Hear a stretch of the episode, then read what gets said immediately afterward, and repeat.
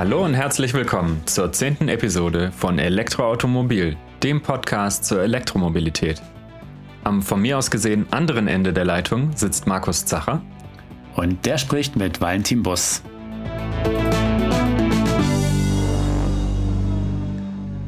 Ja, diese Episode ist die passende Episode zur Ausgabe 01 2021 der Elektroautomobil. Dieses Heft ist die erste Ausgabe in diesem Jahr. Und ja, wir haben wieder einige Zusatzinfos und Neuigkeiten vorbereitet, ergänzend eben zum Magazin. Und wir fangen auch direkt mit den News an.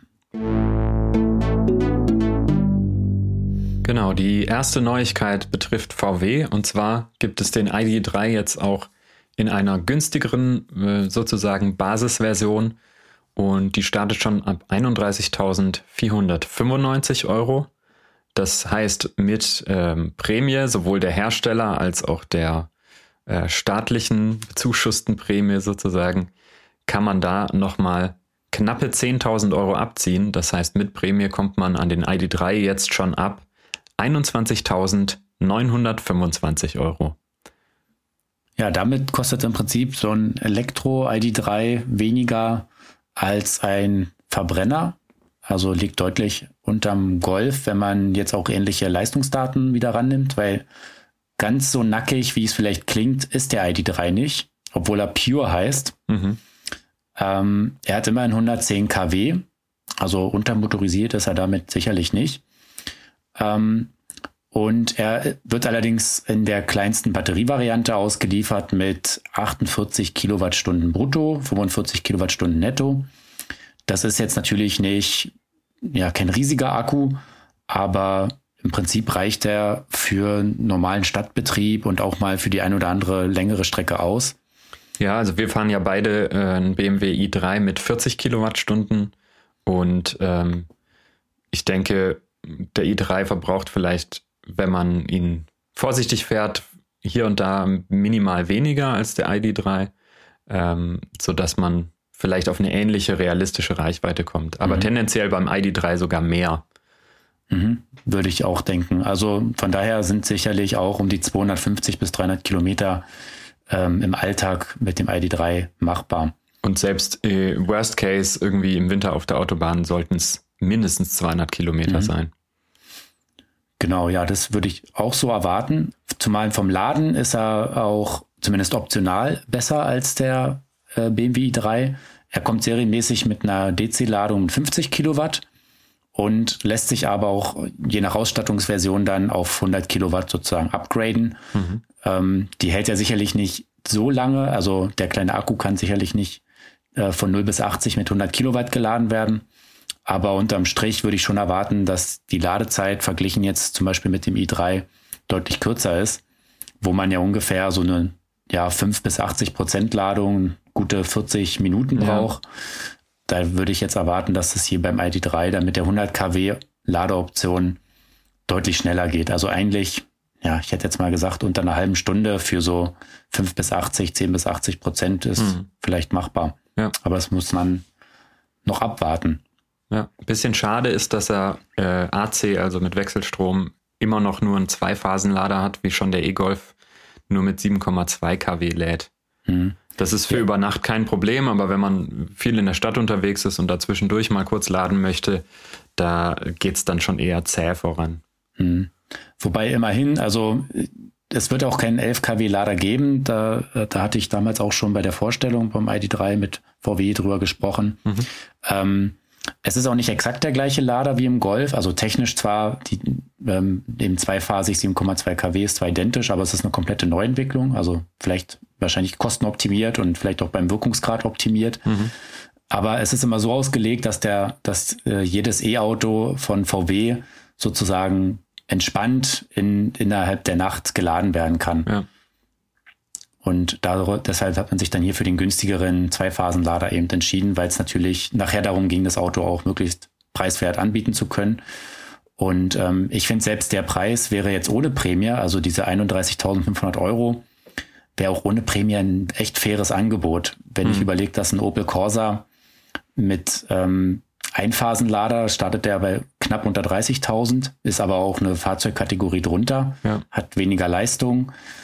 Und wenn ich den mit Dreiphasenlader nehme, dann liegt das schon fast gleich auf. Hm. Dann ist, ähm, ja, ist es eigentlich ein, schon ein sehr fairer Deal. Also so ein quasi ein Golf mit 110 kW wäre auch als Verbrenner mit dem Preis nicht völlig abgehoben. Ja. Auch wenn sicherlich die Ausstattung eben in der Basisvariante noch recht schlicht ist. Ja, damit äh, sind wir jetzt an dem Punkt, wo die Fahrzeuge mit Prämie wirklich ähm, für Neuwagen erträgliche Preise haben. Also da kann man wirklich nicht meckern. Das ist ein gutes Angebot. Und äh, dementsprechend wird es sicher auch attraktive Leasingmöglichkeiten geben für das Fahrzeug. Mhm. Weil ich denke, ähm, dass die Händler beim ID3 auch nicht mit so einem hohen Wertverlust rechnen, weil der auch gefragt sein wird als, als junger Gebrauchter. Ja, genau, das denke ich auch. Also der wird auch äh, da in, später einen interessanten Gebrauchtwagenmarkt, sag ich mal, aufmachen. Und ähm, es ist ja auch noch nicht das Ende der Fahnenstange, denn das ist, handelt sich ja eben hier noch um den Pro Performance, also um die etwas leistungsstärkere Version. Mhm. Und es wird dann später noch eine Variante ohne diesen Pro Performance Upgrade geben, mhm. mit vielleicht dann 93 kW. Das war so ein Wert, der mal propagiert wurde. Ähm, also ein bisschen weniger Leistung, ein bisschen schlechtere Beschleunigung. Und das wird dann die Version sein, die dann eben auch im Basispreis unter 30.000 Euro kostet. Also wahrscheinlich wirklich so 29.990 oder irgendwie so ein ja. symbolischer Betrag. Ja, und wenn man dann da eben die Prämie abzieht, oder es wird vielleicht sogar so ausgelegt, dass er abzüglich der Prämie dann unter 20.000 liegt. Aber so in dem Dreh, das sind ja jetzt ja. Zahlenspielereien. Ja. Bisschen schade, dass man diese Basisversion dann nicht mit den, ich sag mal, High-End-Sonderausstattungen wie, wie einem Augmented Reality Head-Up-Display kriegt. Da muss man dann zu einer höheren Variante greifen, mhm. die dann natürlich automatisch auch ein ganzes Stück teurer ist. Genau, ja. Wobei der Pro, der kostet jetzt um die 35.000 Euro. Das also ist auch ein verträglicher Aufpreis für die größere Batterievariante, aber da ist natürlich auch noch nicht dieser ganze, ähm, ja, diese ganzen technischen Feinheiten sind da eben noch nicht drin. Da ist man dann eben doch schnell bei über 40.000 Euro. Mhm.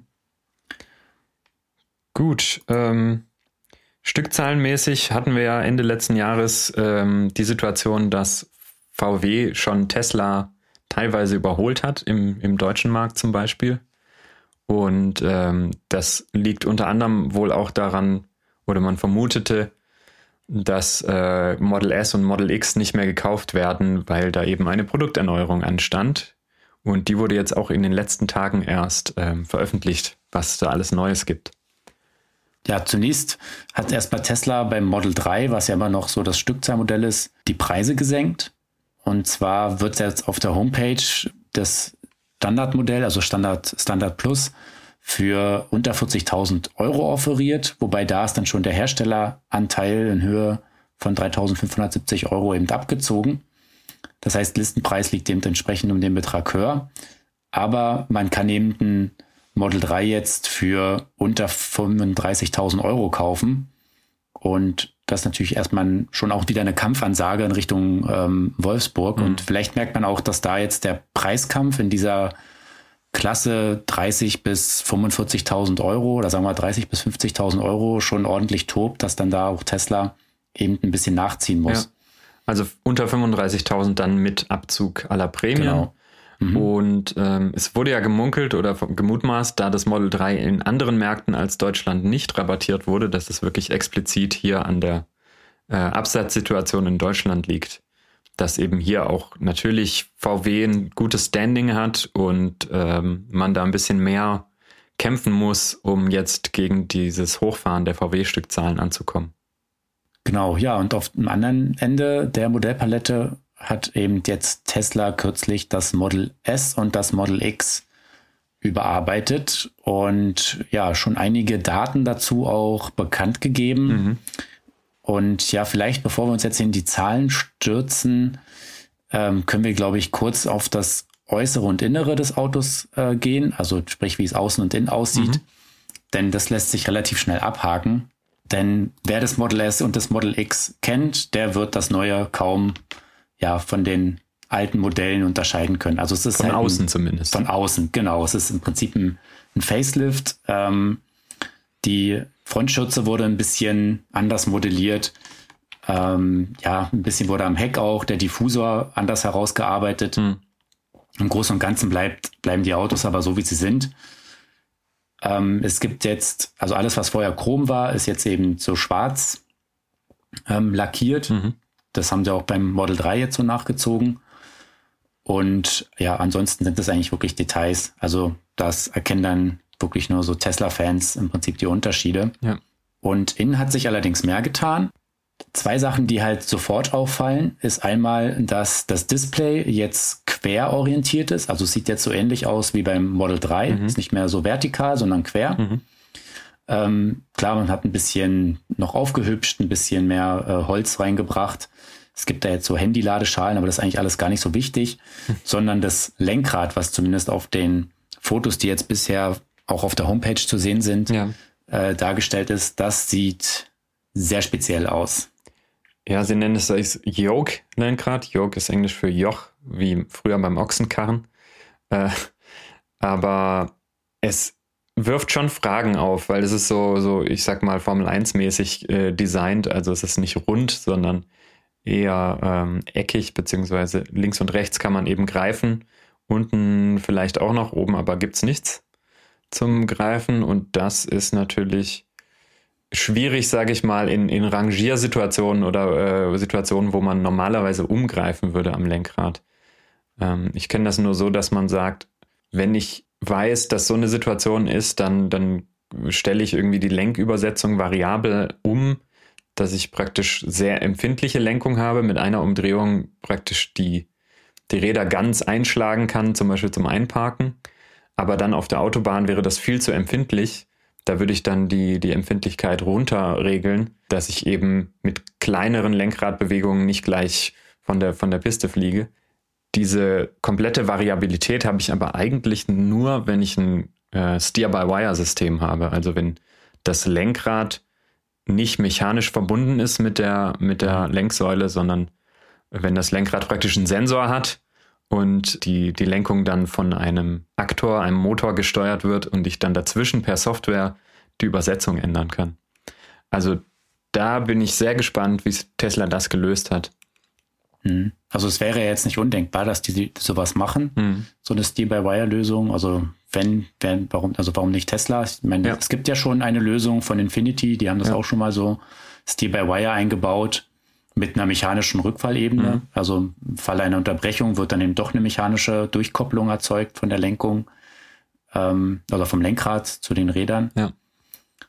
Und ja, irgendwie so muss das ja fast sein, weil ein Formel-1-Lenkrad ist ja deswegen so geformt, weil es eben so direkt übersetzt hat, dass ich eben mit einem Anschlag quasi ja. das ganze Auto manövrieren kann und da muss ich ja auch nicht kurbeln. Ja. Also in einem Formel-1-Auto, das parkt ja jetzt nicht die ganze Zeit ein und aus. Das hat ja eine ganz andere Zielsetzung. Mhm. Ähm, ja, es gibt aber wohl auch, wenn man wohl in den Quellcode reingeht, dann gibt es wohl auch eine Cockpit-Variante mit rundem Lenkrad. Mhm. Und man vermutet auch, dass dann eben die Europa-Version eher das äh, runde Lenkrad erhalten wird, also klassisch. Mhm. Ähm, und klar, es, es geht natürlich auch schon in diese Richtung, dass man vermuten könnte, dieses, dieses knapp, dieses ja, Yoke-Lenkrad ist, geht schon so Richtung autonomes Fahren was ja auch erstmal in Europa nicht so ohne weiteres möglich sein wird, auch allein aus gesetzlichen Gründen. Mhm. Ähm, also da kann man noch ein bisschen spekulieren, wie das jetzt gedacht ist. Aber was wohl äh, alle Lenkräder gemein haben, ist, dass es keinen ähm, Lenkstockhebel mehr gibt. Also vorher war beim Model S ja am Lenkrad dieser Hebel, den man sich von Mercedes äh, ja, mhm. abgekauft hat, mhm. für PRND, also Parken, Rückwärts- und Vorwärtsfahren und so weiter den hat man jetzt entfernt und es gibt auch keinen Blinkerhebel mehr. Hm, das finde ich ja persönlich äh, befremdlich, sage ich mal, aber ähm, gibt sicher Leute, die eh nicht blinken. ist auch egal. Genau. Oder ähm, ja, also es gibt ja, es gibt ja Alternativen zu diesem Hebel. Es gibt ja ähm, Touch-Tasten auf dem Lenkrad. Das ist dann vielleicht für Motorradfahrer ein bisschen gewohnter mit den Fingern zu blinken sozusagen, ähm, weil da hat man ja auch in der Regel am, an der linken Hand die Möglichkeit, mit dem Daumen den Blinker zu setzen. Und es soll die Möglichkeit geben, dass eine, eine KI äh, für einen entscheidet, wann es angemessen ist zu blinken. Mhm. Das stelle ich mir auch sehr spannend vor. Also ich weiß nicht, ich, ich glaube, ich blinke auch anders als andere Menschen. Ich, in meinem Kopf ist das Blinken das frühzeitige Ankündigen eines Manövers. Also ich, wenn ich auf der Autobahn fahre, dann blinke ich mindestens zwei Sekunden bevor ich die Spur wechsle. Gefühlt machen die meisten Leute das so, dass sie, wenn sie sich entschieden haben, die Spur zu wechseln, wenn sie anfangen, das Manöver zu fahren, zu blinken. Aber das ist aus meiner Sicht äh, nicht der Zeitpunkt, wann man es machen sollte. Nee, das sollte man auch. Also ist ja dazu da, dass ich ja rechtzeitig den rückwärtigen Verkehr darüber informiere, dass ich die Spur wechsle und deswegen sollte man ja auch vorher blinken. Ja. Ähm, es kann natürlich, also man kann sicherlich einiges über künstliche Intelligenz da schon steuern. Also es ist ja auch äh, davon die Rede, dass quasi das Blinken per KI mhm.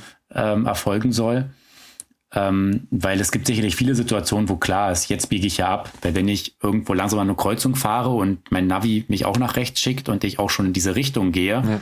dann ist die Wahrscheinlichkeit hoch, dass ich da reinfahre und dann kann ich natürlich den Blinker setzen. Ja. Und auch da wäre es wieder denkbar, dass am Ende das Auto ähm, besser blinkt als der Durchschnittsfahrer, mhm. der viel zu selten blinkt mhm. oder gar nicht und selbst ja vielleicht sogar besser ist als Leute, die wirklich sehr ausführlich den Blinker benutzen.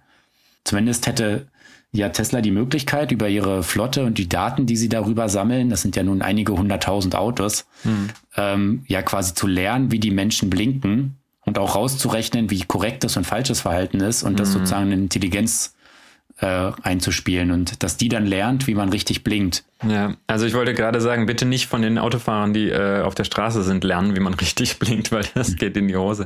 Ähm, schlechte Vorbilder sozusagen. Aber ja, tatsächlich, wie du sagst, wenn, wenn das Navigationssystem eh dir ähm, anzeigt, dass du rechts fahren musst, dann kann das Auto ja auch schon mal rechts blinken.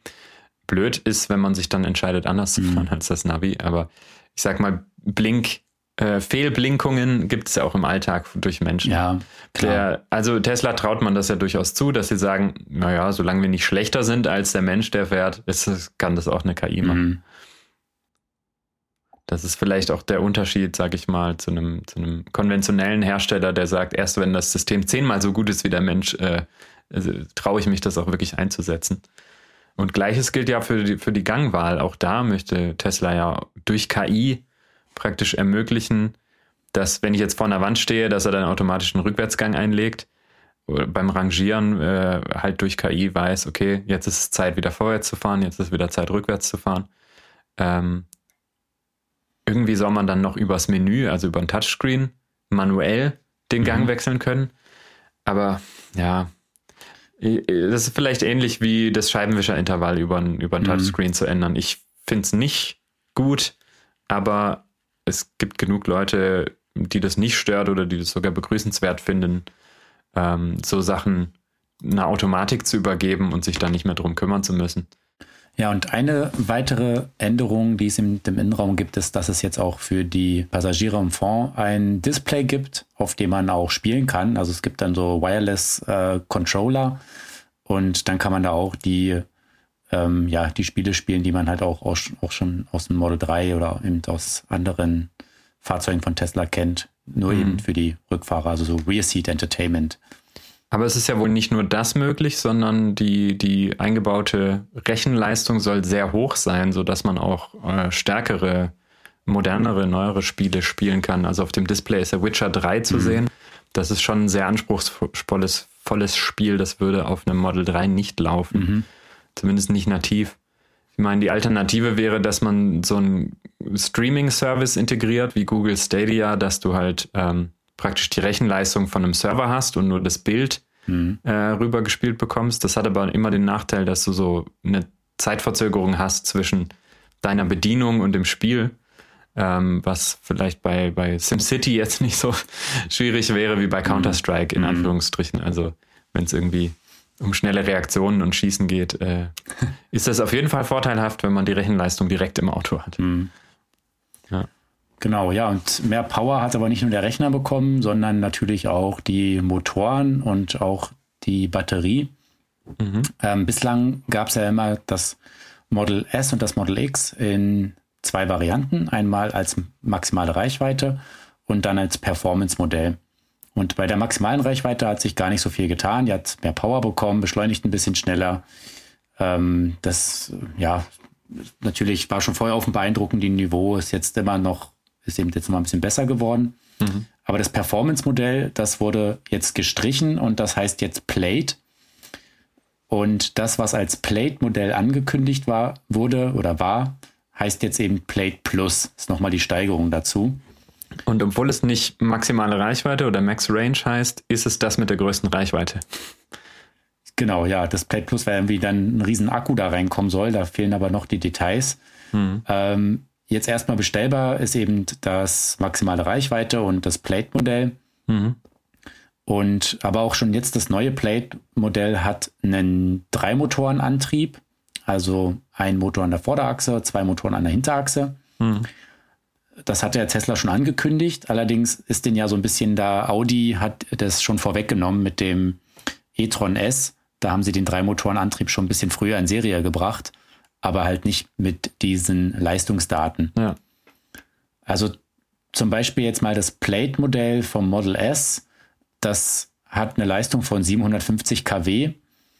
Und nur mal so zum Vergleich, ein Porsche Taycan Turbo S hat im Overboost, also in diesem Modus, wo eben zum Beispiel für die maximale Beschleunigung die volle Leistung zur Verfügung äh, steht, äh, hat 560 kW. Also das ist fast ein Unterschied von 200 kW. Das ist mhm. schon, ja, das sind schon wirklich Welten. Anderthalb ID3 nochmal obendrauf sozusagen. Genau, ja. Also ja, von daher schon ein Riesenunterschied da bei der maximalen Leistung. Auf der Homepage steht über 1000 PS, was natürlich nochmal ein bisschen eindrücklicher klingt. Mhm. Ähm, die Höchstgeschwindigkeit ist mit 322 km/h angegeben. Also 200 Meilen wird da das Ziel gewesen sein. Ja, absoluter Wahnsinn. Das ist halt wirklich schon Wahnsinn. Ähm, ja, damit ist es schneller als ja auch ein Porsche Panamera Turbo S oder ja ähnliche High-Performance-Fahrzeuge mit Verbrennungsmotor. Ja. Ähm, ja, ah. die Frage ist, wie sehr er sich da fährt, ob das natürlich überhaupt sinnvoll ist, dass ein Auto jetzt 1000 PS hat und 320 fährt.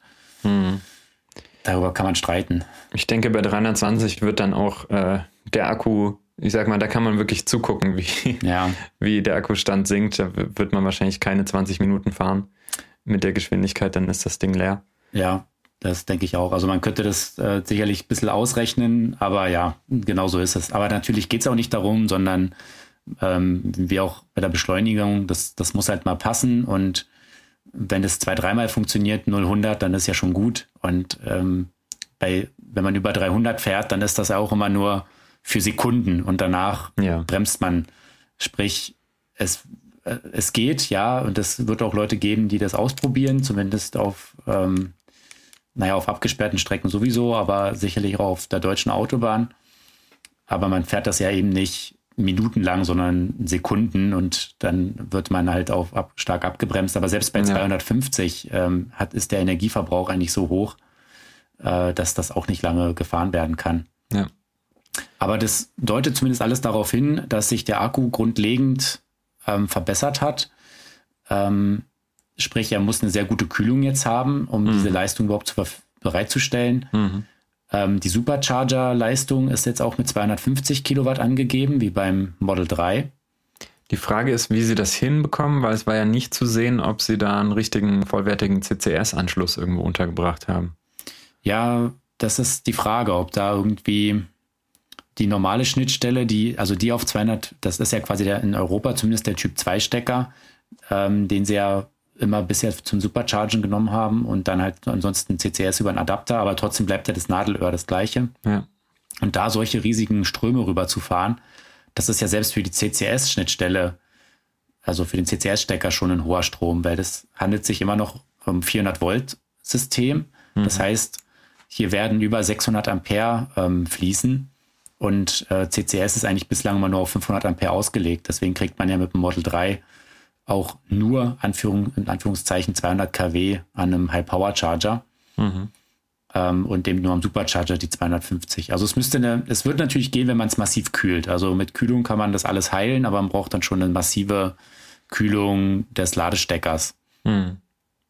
Vielleicht für die, die elektrotechnisch das noch nicht äh, im Hinterkopf haben, es ist ja immer so, dass die Wärme, die Verlustwärme äh, wird erzeugt nicht durch Spannung, sondern durch Strom.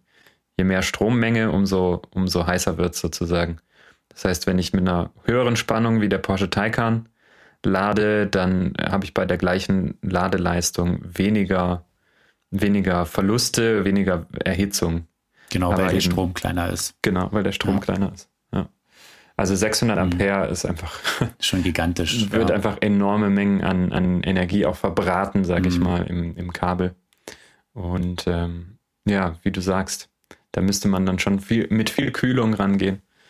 Genau, ja, aber was man natürlich trotzdem sagen muss, der Preis für das ähm, Plate, also ohne Plus mit mhm. äh, 117.000 Euro, ist natürlich schon, also ist eigentlich grandios günstig. Wo konnte man sonst so viel Leistung jemals für zu so einem günstigen Betrag erwerben? Das ist ja. Als Neuwagen. Als, als Neuwagen, ja. ja ähm, ich meine, damit liegt er auf dem Niveau von einem Porsche Taycan 4S mit der großen Batterie. Hm.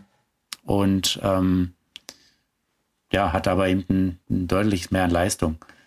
Ich weiß allerdings auch nicht, ob das jetzt so der riesen Gamechanger wird, dass jetzt alle, die sonst sich einen Taycan geholt haben, ein Model S sich kaufen, weil es war auch vorher von den Leistungsdaten ja absolut ausreichend, das Performance-Modell. Und mhm. auch in, rein auf dem Papier besser als der Porsche und trotzdem hat sich der Taycan extrem gut verkauft, obwohl er teurer ist, weil dann doch irgendwo, denke ich, das Thema Marke eine große Rolle spielt und naja, vielleicht wird es einfach auch noch koexistent sein. Es gibt eben die Leute, die eben einen Tesla fahren und für die nur das in Frage kommt, dann gibt es, denke ich, auch genauso so sehr viele Kunden, die dann eben mit dem Porsche Taycan eher zufrieden sind.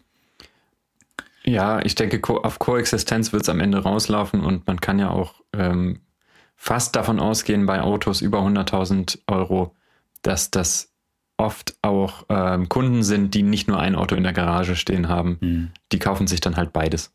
Im Zweifel. ein, ein Plate Plus für die maximale Beschleunigung und ein Porsche zum vielleicht äh, in, in hoher Qualität und äh, gemütlich reisen oder so. Naja, ich denke, auf der Rennstrecke wird sicherlich der Porsche immer noch, äh, also sobald es ums, um Querdynamik geht, ähm, ist, denke ich, der Taycan immer noch ähm, ja, das Nonplusultra. Aber mhm. dafür ja, müsste man jetzt mal abwarten, wie sich das Plate auch fährt, das Plate-Modell. Dann soll ja noch das Plate Plus eben kommen für 140.000 Euro ist ebenfalls eigentlich für die Leistung ähm, günstiger Preis. Der wird mit über 800 Kilometern Reichweite angegeben. Also er muss dann einen Akku haben, irgendwas um die 130, 140, vielleicht sogar 150 Kilowattstunden. Mhm. Ähm, beschleunigt dann noch mal ein bisschen schneller, also unter 2,1 Sekunden ist hier angegeben, wobei da immer noch dieser One äh, One äh, Foot Roll, Rollout drin ist, also diese amerikanische Messweise der Beschleunigung. Um mhm. das mit dem deutschen Standards zu vergleichen, muss man da immer so 0,3, 0,4 Sekunden nochmal hinzuaddieren. Mhm. Ähm, was aber mir noch aufgefallen ist, als ich mir so ein bisschen die Daten angeguckt habe, dass alle Modelle, also das Model S als auch das Model X, einige hundert Kilo leichter geworden ist, mhm. was auch dafür spricht, dass der Akku einfach besser geworden ist. Also dass quasi die Energie wurde gleich ge ist gleich geblieben, aber durch eine höhere Energiedichte konnte man den Akku dann einfach ein bisschen leichter bauen. Mhm. Hat äh, sicherlich dadurch auch Platz gewonnen für beispielsweise eine bessere Kühlung. Mhm. Und so könnte ich mir das erklären, dass ähm, jetzt diese Leistungsdaten möglich sind. Und gleichzeitig ist dann eben auch noch Platz, um eine größere Akkuvariante im Plate Plus mhm. genau. einzubauen. Genau, also so wäre das vielleicht erklärbar. Ähm, mhm. die, die Modelle sind jetzt, werden jetzt auch noch nicht sofort ausgeliefert. Wer jetzt bestellt, der muss so bis Herbst ungefähr warten. Und das Plate Plus soll dann eben etwas später noch kommen. Ja. Was mir noch aufgefallen ist, ist, dass das Model S jetzt mit einem extrem guten CW-Wert angegeben mhm. wird. Die haben dann 0,208 auf die Homepage geschrieben und das wäre nochmals weniger als der Taycan und vor allem deutlich weniger als das Model S bisher. Und du hattest ja schon angesprochen, dass es von außen kaum Unterscheidungsmerkmale gibt zum bisherigen Model S. Also wo sie da irgendwie nochmal 0,03 ähm, CW-Punkte geholt haben wollen, ähm, ist für mich nicht, nicht ganz nachvollziehbar. Weil das, klar, es gibt äh, manchmal Details, die man nicht sieht, die einen großen Einfluss haben am Unterboden zum Beispiel oder an den Rathäusern. aber das ist eine ganze Menge, was sie da geholt haben. Mhm. Also mit dem CW-Wert sind sie ja nochmal deutlich besser, auch als das Model 3. Das heißt, ein Model S würde dann im Zweifelsfall bei 200 km/h sogar weniger verbrauchen als ein Model 3 unter Umständen. Ähm, ich weiß nicht genau, wie, die, wie das Verhältnis der beiden Stirnflächen ist. Mhm. Ja, Aber, gut, das ist beim S ein bisschen höher. Ja. Ähm, ja, wer sich da auch noch mal ein bisschen mit CW-Wert und Co. auseinandersetzen will, da hattest du ja auch einen Artikel geschrieben für genau. die Ausgabe 05 2020. Ja. Und da hatten wir ja auch noch mal Luftwiderstand genauer dargestellt. Wir hatten ja auch eine Tabelle mit drin mit den verschiedenen Luftwiderstandsbeiwerten, also dem CW-Wert. Ja. Und dann das auch mit den Stirnflächen mal in Verhältnis gesetzt, weil das spielt ja auch genauso eine Rolle. Und ja, ja mit dem, mit der neuen Angabe dann müsste das Model S dann auch den Taycan überholt haben. Mhm. Das ist dann bei unter 0,5 Quadratmetern. Genau, das wäre ein neuer Spitzenreiter sozusagen in dieser äh, Übersicht. Mhm. Ja, also auf jeden Fall spannend, wie das alles gelöst wird. Äh, noch steht ja auch auf der Homepage, es sind US-Werte, die ähm, in europäische Werte umgerechnet wurden. Vielleicht geht es da nochmal ein kmh hoch und runter und eine Zehntel hin oder her, aber im Großen und Ganzen wird es so bleiben. Und ja, ich muss sagen, ich bin wirklich gespannt, jetzt mal dann auch mal ein Model S mal wieder zu fahren. Mhm. Und es ist auch eigentlich schon krass, wie lange Tesla es schafft, dieses Fahrzeug, was ja jetzt auch schon bald ja um die acht Jahre alt ist, ja. am, am Markt zu halten. Und man macht jetzt ein kleines Facelift, macht für ein Update bei der Technik und sicherlich dadurch auch wieder fit für nochmal drei, vier Jahre.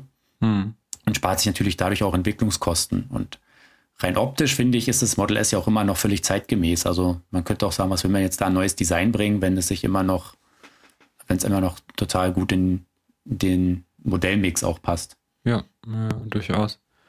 Ähm, ist fast die Frage, ob dann die, die alten Model S jetzt als Gebrauchte auch ähm, stark im Preis fallen, weil viele Leute jetzt umsteigen auf, auf ein neues Model S. Ähm, aber weil bisher waren die ja wirklich auch gebraucht noch abartig teuer. Mhm. Eigentlich ein gebrauchtes Model S so viel wie ein neues Model 3. Aber ja, mal gucken, wie sich das alles entwickelt. Mhm.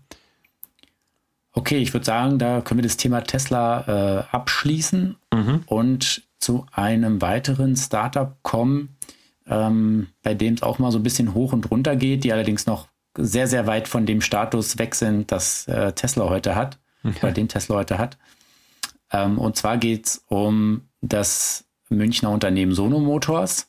Mhm. Und die Chefs von Sono, die waren jetzt, ähm, zumindest haben sie sich jetzt in Amerika präsentiert auf der CES, die war ja dieses Jahr rein digital mhm. und haben quasi dem amerikanischen Publikum und natürlich auch dem weltweiten Publikum, aber mit Fokus Amerika, den Sion eben vorgestellt, also das Solarauto, an dem sie jetzt seit einigen Jahren arbeiten. Mhm. Und ja, im Prinzip auch ein äh, Prototypen gezeigt vom ja, finalen Design. Und an und für sich war jetzt, wenn man sich ein bisschen damit auseinandergesetzt hat, wir haben ja auch schon häufiger hier beim Podcast drüber gesprochen, beziehungsweise auch beim Generation Strom Podcast, mhm. also dem Vorgänger-Podcast, gab es eigentlich nicht so viel Neues zum Sono zu hören. Äh, sie haben nee. ein bisschen die Daten wiederholt, die man schon kennt. Die Idee, dass man eben Solarzellen in der Karosserie hat und damit ähm, am, pro Tag, wenn man einen sonnigen Tag hat, so um die 30 Kilometer Energie erzeugen kann, also die Energie für rund 30 Kilometer fahren. Ähm, was eben gezeigt ist jetzt der Prototyp, wo man vorher nur die die Renderings von kannte vom Design. Also vorher mhm. waren es rein digitale Bilder, jetzt haben sie halt wirklich ein, was zum Anfassen sozusagen hingestellt. Sie haben ein bisschen gezeigt, wie die App funktioniert, also dass da was passiert. Aber man muss eben auch realistisch sein. Es gibt im Prinzip bis jetzt einen Prototyp, der so anscheinend auch fahrbar ist. Aber es ist natürlich noch weit weg von einer Vorserie. Ja. Ähm, die wird es auch erst so Anfang nächsten Jahres geben. Und um das mal einzuordnen, ein große Autohersteller, wenn der, ähm, ja, der baut ja in mehreren Mustern sozusagen Prototypen auf, mhm. ähm, in, in mehreren Chargen. Und da ist halt ein Stück ist einfach gar nichts. Also selbst die ersten, die allerersten Umbauten, so ich sag mal so Bastelfahrzeuge, die noch nicht viel mit dem finalen Auto zu tun haben, da werden mal schnell zwei, drei, vier, fünf gebaut oder vielleicht sogar noch mehr.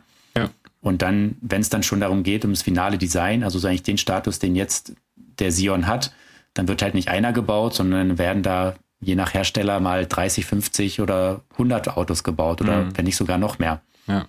Was man sagen muss, ist, dass sie natürlich nur eine Variante mhm. anbieten mhm. und dementsprechend auch nicht verschiedene Varianten bauen müssen mit, äh, was weiß ich, mhm. großen, kleinen Rädern, dieser und jener Motorisierung und so weiter und so mhm. fort. Sie haben ein Fahrzeug, eine Konfiguration.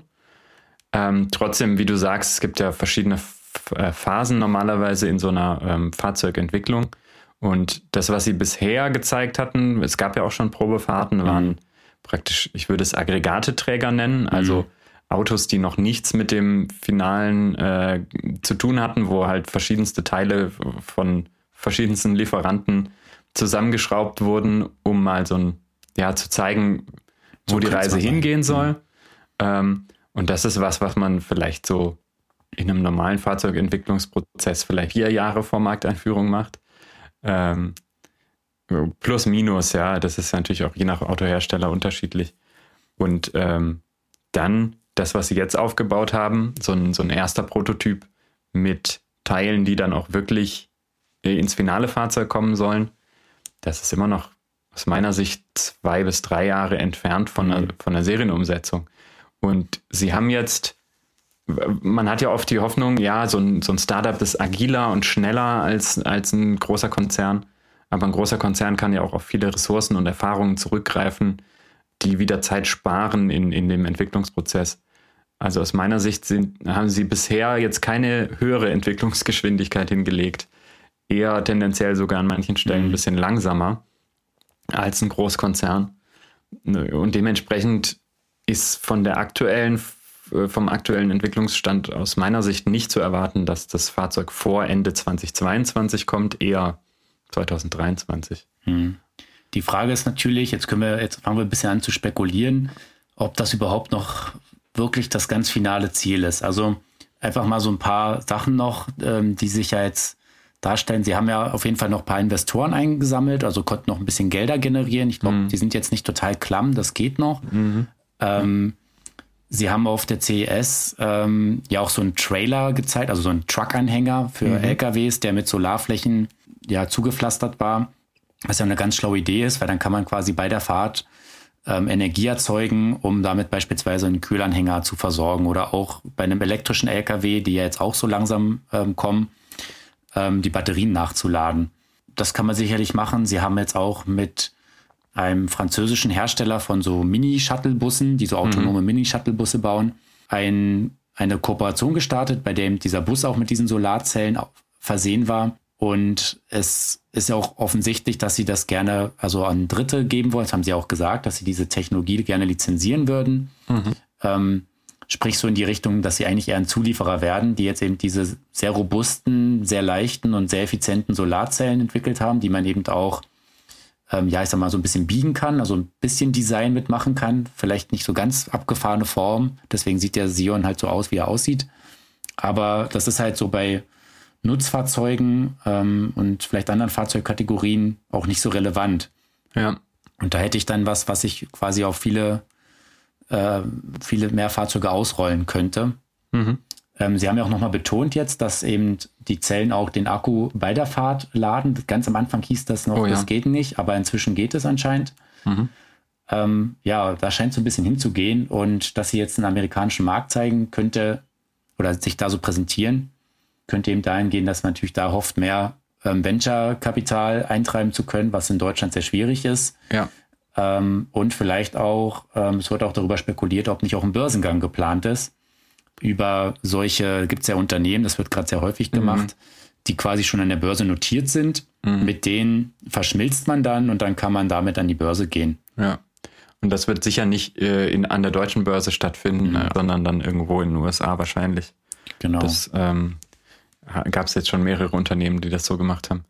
Ja, ich denke auch, äh, also so wie sie ihre Story natürlich auch präsentiert haben, das ist so, das ist die klassische Silicon Valley Erzählung, die, die mhm. da auch beliebt ist, so nach dem Motto, wir setzen uns ein für eine bessere Welt mit weniger CO2 mhm. und äh, hier ist unsere Idee, mit der wir ja die Welt verbessern wollen und mhm. äh, alles schön machen wollen. Das ist der Klassiker. Von daher ähm, vielleicht tatsächlich das richtige Publikum an der Stelle und eine Chance für die, Fuß zu fassen, sei es jetzt als äh, Lieferant für Solarzellen für andere oder tatsächlich mit dem Fahrzeug noch.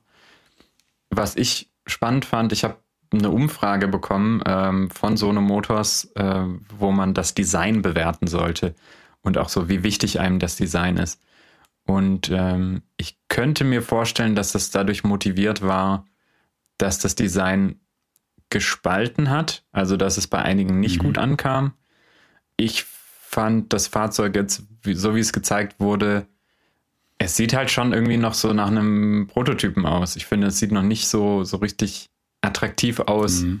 dass man sagt, wenn das so im, im Showroom stehen würde, beim Händler würde ich das kaufen wollen. Und das liegt zum Beispiel aus meiner Sicht auch an dieser matten Oberfläche auf den Solarzellen. Da gab es auch eine Frage zu, würdest du es lieber matt haben, wenn das dann mehr äh, Sonnenstrom einbringt oder lieber ähm, praktisch glänzend haben, auch wenn das den Sonnenstrom reduziert. Und äh, ich glaube, das sind schon Fragen, die gestellt wurden, auch auf konkretes Interesse hin aus, äh, aus der Community oder mhm. auf konkrete Rückmeldungen hin. Und da gab es erstaunlich viele so essentielle Fragen auch, so nach dem Motto, würdest du doch eine höhere Ladeleistung als 50 kW haben wollen? Was wäre dir das wert? Würdest du vielleicht eine größere Batterie erwarten? Und da sehe ich dann schon, dass sie mit den technischen Daten, die sie jetzt haben, 2020 noch ganz gut positioniert gewesen wären, aber wenn sie halt jetzt erst 2022, 2023 irgendwann das Auto ausliefern, dann sind halt 50 kW Schnellladeleistung und, und eine Reichweite von 200 Kilometern einfach auch nicht mehr so ganz konkurrenzfähig. Mhm. Der Akku ist dann auch vergleichsweise klein, ja. äh, mit irgendwas 35 Kilowattstunden, glaube ich, rum. Ja. Ja, das ist halt, ich meine, da hat äh, Mazda jetzt mit dem MX30 ähm, der liegt ja ähnlich, mhm. äh, hat nicht mal 50 kW Ladeleistung, auch so ein Akku, der hat ja doch viel Kritik dafür bekommen. Mhm. Und der Sono geht da genau in diese ja, Leistungskategorie mit rein. Mhm. Ähm, klar, er hat noch viele Punkte, die es nur bei dem Autos gibt, eben diese ganze bidirektionale Ladefähigkeit. Ja. Ähm, eben dieses Solarfahren, dass ich quasi mein Pendel, meine Pendelstrecke im Sommer kostenlos bekomme von der Sonne. Ja. Das Ganze, den ganzen Sharing-Ansatz, Thema Nachhaltigkeit. Also sie haben natürlich noch ganz andere Ansätze, die das Auto einzigartig machen. Das sind mhm. auch gute Ideen. Aber ja, nachher ist wirklich die Frage, baut man ein Auto für vielleicht 10, 15.000 Fans, die das toll finden? Damit lässt sich eigentlich kein Geld verdienen. Ja. Oder muss man doch einen anderen Ansatz wählen? Und ich meine, für die USA ist das Auto eigentlich unpassend. Das ist so ein bisschen so ein Minivan. Aber in den USA ist ein Minivan eben nicht, was wir uns drunter vorstellen. Mhm. Das ist eigentlich, ich würde sagen, in dem Design unverkäuflich. Hm. Es müsste halt was SUV-artiges sein, wenigstens. Oder dann etwas richtig Großes. Also entweder so, ja, so Pickup wie Rivian oder eben so ein kleiner SUV wie der Fisker Ocean. Also für amerikanische Verhältnisse ist der, der Fisker Ocean ein relativ kleines Auto. Mhm. Aber was bei uns so die Größe ist wie ein ähm, VW ID4 oder sowas, das müsste es mhm. vielleicht schon eher sein für den US-Markt. Ja. Ja, ja, schwierig. Also nach wie vor spannendes Produkt, mhm. ähm, aber ebenso spannend und dann äh, weniger im, im, positiven Sinne, sondern im ähm, mal gucken, was dabei rauskommt, Sinne die, ähm, die Timeline und ähm, die Positionierung des, mhm. des Produkts. Ja.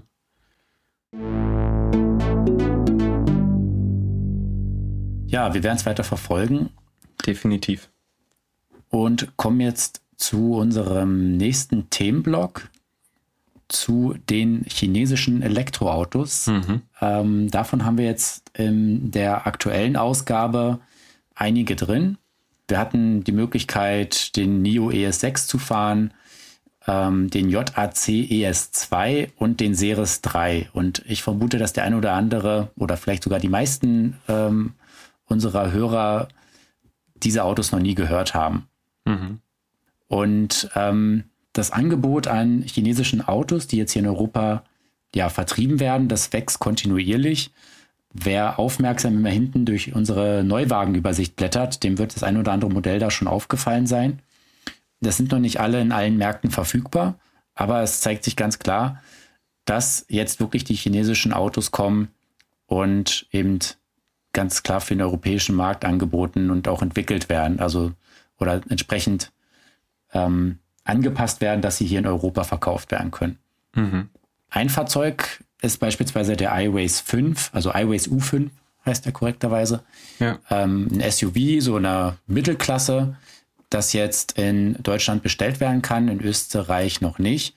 Und die haben ja als ähm, Vertrieb sozusagen auch einen anderen Weg beschritten und man kann den bei Euronics, also bei der Elektronikkette, ähm, Probe fahren und da gibt es dann auch so einen kleinen, so eine Show, Show, also keinen richtigen Showroom, aber so eine Showfläche, ja. wo er dann ausgestellt wird. Ich habe mir das mal ähm, angeschaut in äh, Sindelfingen, da gibt es einen Euronics, wo der eben verkauft wird. Ja. Und weil ich einfach mal sehen wollte, wie das so funktioniert und wie das Auto präsentiert wird. Und das war jetzt natürlich nur ein, ja, eine Stichprobe und äh, bei weitem nicht repräsentativ oder ich hoffe, dass sie nicht repräsentativ äh, nachher ist. Denn ähm, wie das Auto dargestellt wurde, fand ich relativ enttäuschend. Also mhm. Ähm, gut, diese, diese Showfläche war noch im Aufbau. Das fand ich jetzt nicht weiter schlimm. Aber ich war da manchmal irgendwie mhm. abends vorbei und da steht also das Auto einsam vor dem Euronics, genau, die, der ja zurzeit auch zu mhm. hat wegen Corona. Genau, ich, ich, ich, konnte die noch fahren, als es eben noch, ähm, noch nicht ganz so äh, alles geschlossen war. Ähm, und es gab da zwei Fahrzeuge, die dann eben ausgestellt werden. Es gibt ja auch so zwei Pakete, wobei sich die meisten eben für das, die höhere Ausstattung entscheiden.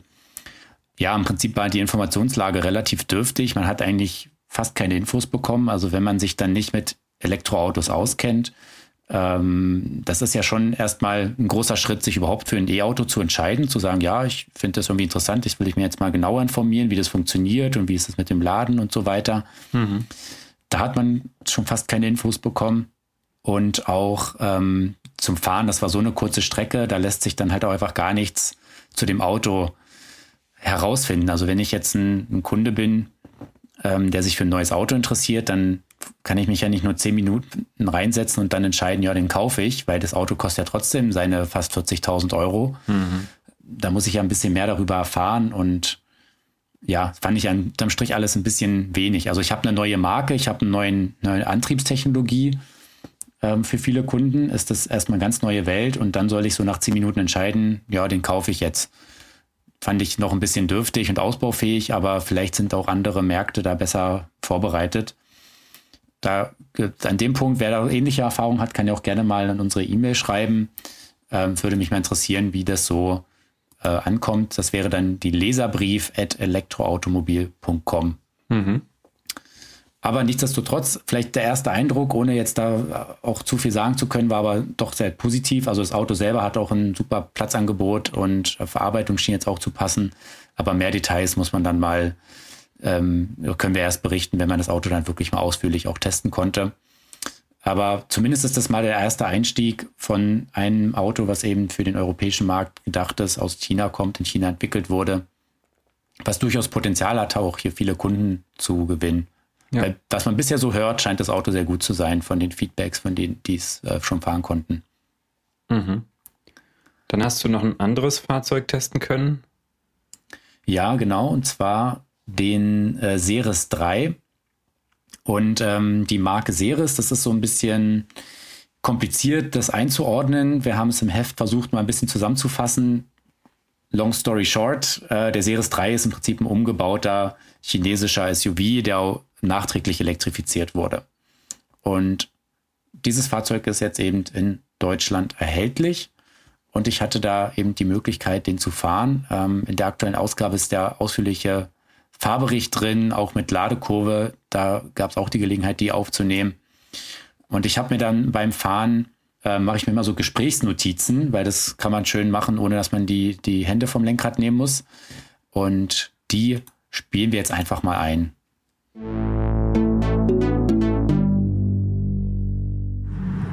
Series 3 Testwagen.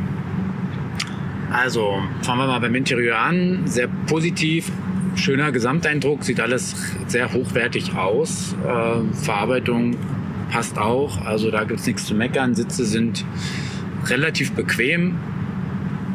Ähm, ja, Bedienung an sich auch in Ordnung. Der Touchscreen ist okay. Es gibt ein paar lustige Übersetzungsfehler, ähm, aber gut, da kann man vielleicht drüber hinwegsehen.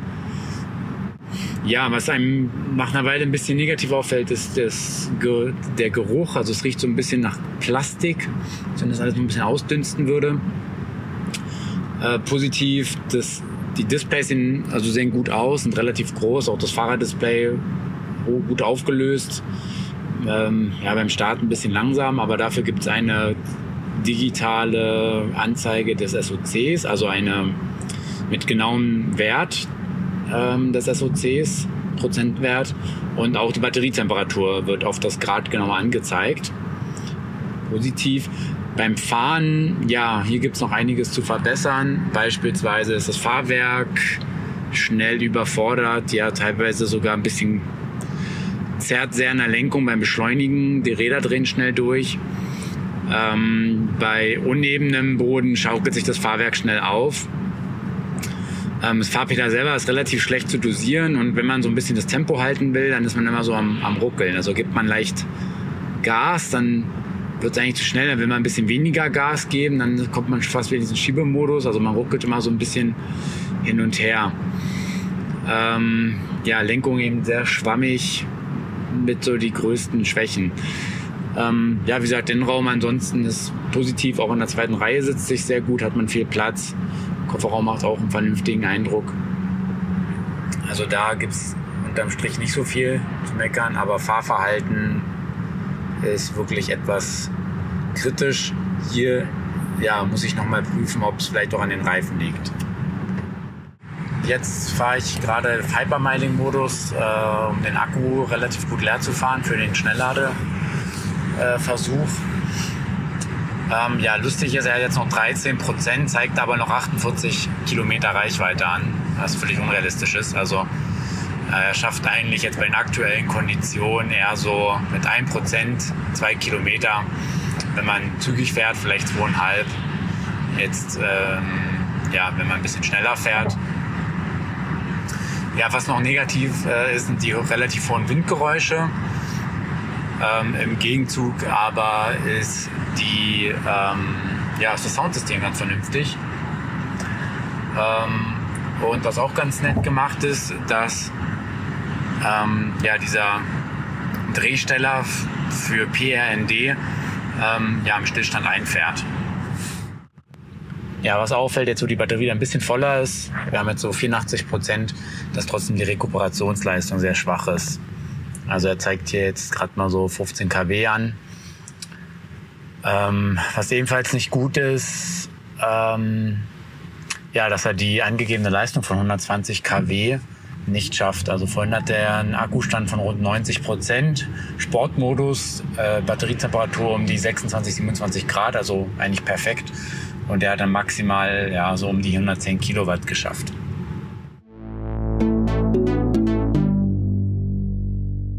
Okay, das war ehrlich gesagt ein wenig ernüchternd, der Series 3. Aber du hattest ja auch schon gesagt, dass das Fahrzeug eigentlich nicht so viel mit der Marke Series zu tun hat, sondern eigentlich eher ein umgemodelter Verbrenner aus China ist. Es gibt aber noch viele andere chinesische Fahrzeuge, EV-Fahrzeuge, die sich anschicken, wirklich, ich sag mal, andere Maßstäbe zu setzen. Mhm. Genau, ähm, wir haben ja auch im Heft drin den NIO ES6, den der Robin Engelhardt für uns getestet hat. Ist eine andere Preiskategorie, klar, es ist äh, eher so zwei Klassen höher, hat auch so einen Premium-Anspruch. Mhm. Und der war natürlich schon deutlich beeindruckender. Ähm, da gibt es auch nichts zu meckern, was äh, Fahrverhalten, Qualität, Ausstattung und so weiter angeht. Das sind eben die, die NIOs, die wir hier fahren können in Deutschland. Das sind eben die, das sind rein, das sind chinesische Modelle, die dann eben eine deutsche Zulassung bekommen. Also die haben aber eben auch noch chinesisches ähm, ja, Bedienmenü und alles drin. Also das kann mhm. man insofern nur bedingt vergleichen, wie sich, wie das jetzt eben dann nachher gelöst ist. Aber NIO hat definitiv vor, nach Europa zu kommen. Ähm, sie haben jetzt kürzlich auch die Limousine ET7 vorgestellt, die wir auch im Heft drin haben mhm. und die wirklich sehr ansehnlich gezeichnet ist. Es ist oh, ein ja. wirklich schickes Auto geworden. Und sie haben einen Prestigewert sich da äh, in die technischen Daten geschrieben mhm. mit der Reichweite von mindestens 1000 Kilometern. Genau, ja, weil NIO, also das sind ja die, die den Wechselakku haben. Das ist ja so die, die wichtigste Technologie, die im Prinzip die Marke ausmacht. Mhm. Und dadurch ähm, haben die quasi immer ein Einheitsakkupack, was sie ähm, mit besserer Zelltechnologie sozusagen füllen, also mit Zellen mit einer höheren Energiedichte. Mhm. Und damit hat man immer auch die Möglichkeit, wer einen NIO fährt, ähm, eine bessere Batterie sozusagen ähm, ja, einbauen zu lassen. Also man grundsätzlich ist die Idee, dass man den Akku bei NIO nur mietet, also mhm. liest und nicht kauft. Man kann ihn auch kaufen, aber man soll ihn eigentlich eher mieten. Und dann kann ich irgendwann sagen, nee, jetzt gibt es ja einen Akku. Also beispielsweise habe ich jetzt ein Modell mit 70 Kilowattstunden. Das war früher der kleinste Akku. Es war auch der, den wir in unserem Testwagen hatten. Und jetzt gibt es inzwischen aber schon einen 100 Kilowattstunden Akku. Dann kann ich eben sagen, ja, ich will jetzt gerne das Upgrade auf 100 Kilowattstunden haben. Dann bezahle ich eine etwas höhere Mietgebühr und dafür habe ich dann aber deutlich mehr Reichweite. Mhm. Und beim New Day wurde eben auch eine neue Akkutechnologie angekündigt, die auch ja so eine Art, es ist noch keine reine Solid-State-Zelle, die da verbaut wird, also mit einem festen Elektrolyten, aber es geht schon so in diese Richtung, also eine Art Hybridzelle, wenn man so will. Mhm. Und die soll dann ähm, ja um die 150 Kilowattstunden speichern können. Mhm. Und dann mit dem ET7 eine Reichweite von über 1000 Kilometern also mit dieser Limousine eine Reichweite von über 1000 Kilometern ermöglichen. Wobei man sagen muss, dass das eine NEFTS, also in China geben die ja äh, Werte an, die unserem äh, alten NEFTS-Fahrzyklus entsprechen. Genau. Und dementsprechend dürfte das auch nicht in Realität mehr sein, als jetzt ein Model S Plate Plus ähm, an Reichweite hätte. Aber nichtsdestotrotz, also wenn das nachher 700 Kilometer nur sind, also WLTP-Kilometer, ja. dann wäre das ja immer noch ein hervorragender Wert. Ja. Und ähm, ja, auch gleich auf dem Niveau mit dem mit Model S und auch im Lucid Air mhm. und anderen solchen mhm. Elektrolimousinen. Ja. Und in der Größenordnung spielt ja auch, also diese Dimension hat auch ungefähr der NIO ET7. Ja. Also er wäre auf jeden Fall reichweitentechnisch und auch von der Antriebsleistung da gleich vorne mit dabei. Mhm. Und ähm, ja, jetzt ist natürlich noch spannend, wann der Ein Markteintritt in Europa folgen wird. Also dieser größere Akku, der ist auch, der kommt erst so nächstes Jahr. Dieses Jahr wird es den noch nicht äh, geben. Und wenn sie nach Europa eben dann kommen, wird es dann schon ja mit der großen Batterie sein, beziehungsweise wird es auch die Wechselstation geben oder nicht. Man kann den NIO natürlich auch ähm, ganz normal klassisch schnell laden. Nur da haben sie jetzt nicht, nicht so einen Fokus drauf gelegt, sprich die Schnelladeleistung ist jetzt nicht allzu hoch. Mhm. Aber wenn sie natürlich die Wechselstation bringen und ich kann einen Akkutausch in fünf, vielleicht zehn Minuten machen und kann danach wieder 300 Kilometer fahren oder dann mit der großen Batterie eben auch vielleicht 400, 500, dann wäre das sicherlich was, das kein anderer Hersteller so bieten kann. Ja. Also ein Alleinstellungsmerkmal. Und ja, davor, daher wird es schon wirklich spannend zu sehen, wie sich NIO hier positioniert und wann es in Europa losgeht. Es gibt eben noch äh, viele weitere chinesische Hersteller, die jetzt nach Europa sich wenden. Ähm, ein paar Modelle, wie gesagt, gibt es ja schon zu kaufen. Wir hatten jetzt hier im Heft ja auch den JAC ES2, den der Felix Strohbach getestet hat. Der ist in Österreich schon erhältlich, wird jetzt auch bald in Deutschland angeboten werden. Er, ist, er taucht auch schon in der BAFA-Liste auf. Äh, deswegen kann man auch schon einen, einen Preis nennen mhm. davon ähm, ja, ein kompaktes SUV, ähm, noch eher so ein bisschen, sagen wir, einfacher gehalten und ja, wird in, in Österreich für rund 40.000 Euro, nee, für rund, jetzt muss ich mich korrigieren, für rund 33.000 Euro angeboten. Ein bisschen teurer soll er in Deutschland sein. Mhm.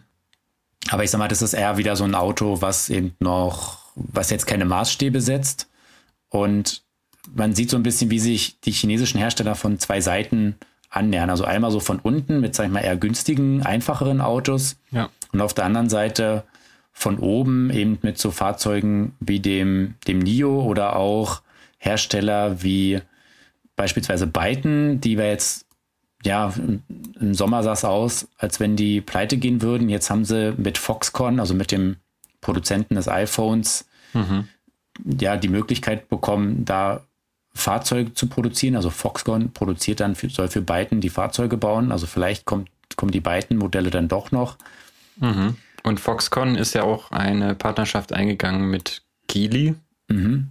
einem der größten ähm, ja, chinesischen Autohersteller, der mhm. ja vor allem auch bekannt ist schon als Mutter oder Schirmherrin von Volvo. Mhm.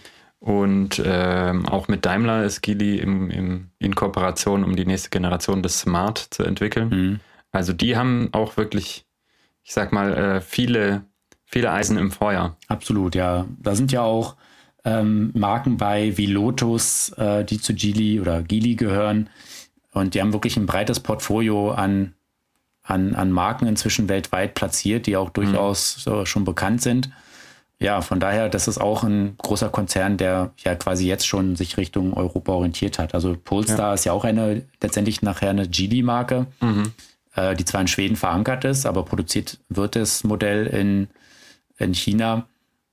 Und äh, die Mutter sitzt da eben auch. Also das zeigt eben auch, dass das ja auch nichts Schlimmes sein muss, wenn sich jetzt ein chinesischer Konzern ähm, eine europäische Marke annimmt, weil sie wissen, die Chinesen wissen schon auch, was Markenkraft ähm, bedeutet und auch äh, wie man Technologie oder wo Technologie entwickelt werden muss, damit sie so funktioniert, wie sie soll. Definitiv. Nachher haben ja auch die Japaner, als die nach Europa gekommen sind, oder die Koreaner, die Koreaner waren so Anfang der 90er, haben irgendwann auch gemerkt, dass sie mit ihren ganz billigen Modellen hier eigentlich nicht richtig landen können und kein Geld verdienen können. Ähm, inzwischen gibt es Entwicklungs- und Designzentren in Europa und die Autos werden ja nicht nur in Europa gebaut teilweise, sondern eben dann auch hier entwickelt oder zumindest final abgestimmt. Und ähm, so wird es da auch nachher passieren, dass eben für Europa die Modelle immer stärker angepasst werden an die, an die Kundenwünsche, die eben hier vorherrschen. Ja.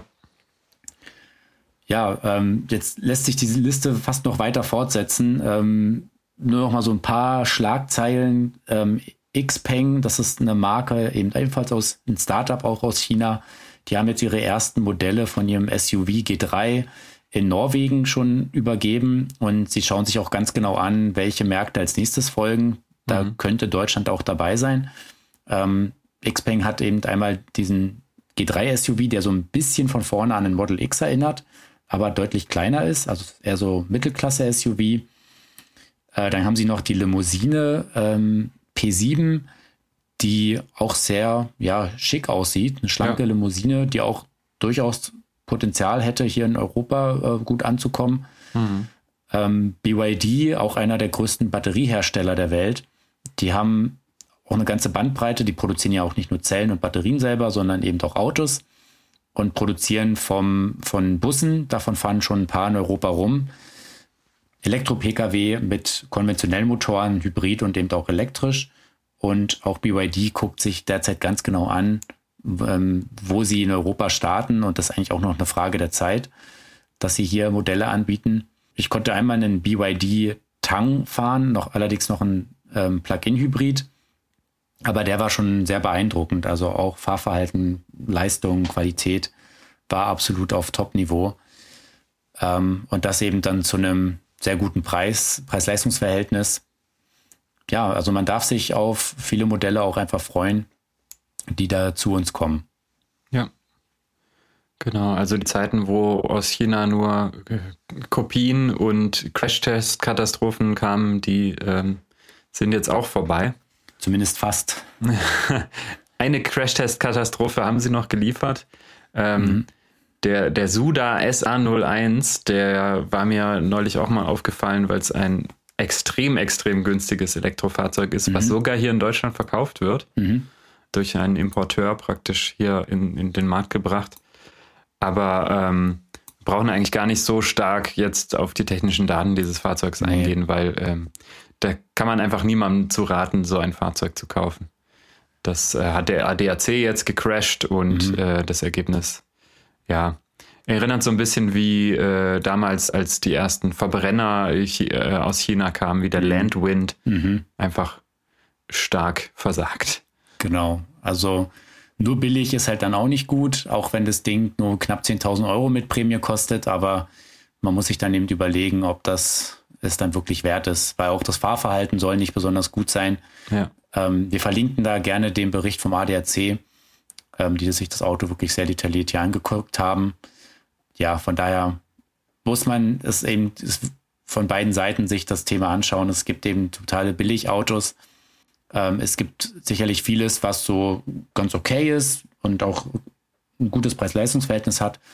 Und dann gibt es eben Modelle und ich denke, das werden auch die sein, die mit am erfolgreichsten sind, die wirklich europäische Standards erfüllen oder sogar neue Maßstäbe setzen. Mhm. Und ähm, ja, nachher ist es eine Bereicherung für den Elektroautomarkt. Mhm. Ja, und damit endet auch diese Folge wieder. Ähm, ja, vielen Dank natürlich auch an unsere Hörerinnen und Hörer, dass ihr euch wieder den Podcast angehört habt. Wir freuen uns natürlich auch immer über Feedback von eurer Seite. Den könnt ihr, wie gesagt, gerne an leserbrief.elektroautomobil.com schicken. Ähm, folgt uns auch gerne bei Facebook, Instagram oder Twitter. Da sind wir auch unterwegs. Äh, gibt es auch nochmal viele Zusatzinfos parallel zur Ausgabe. Ja, und wenn euch der Podcast gut gefällt, gefällt empfehlt ihn gerne weiter. Hinterlasst uns auch bei dem Portal, das ihr nutzt, um uns zu hören, eine Bewertung, insofern das da möglich ist. Und damit verabschieden wir uns auch schon. Bis zum nächsten Mal euer Markus und euer Valentin.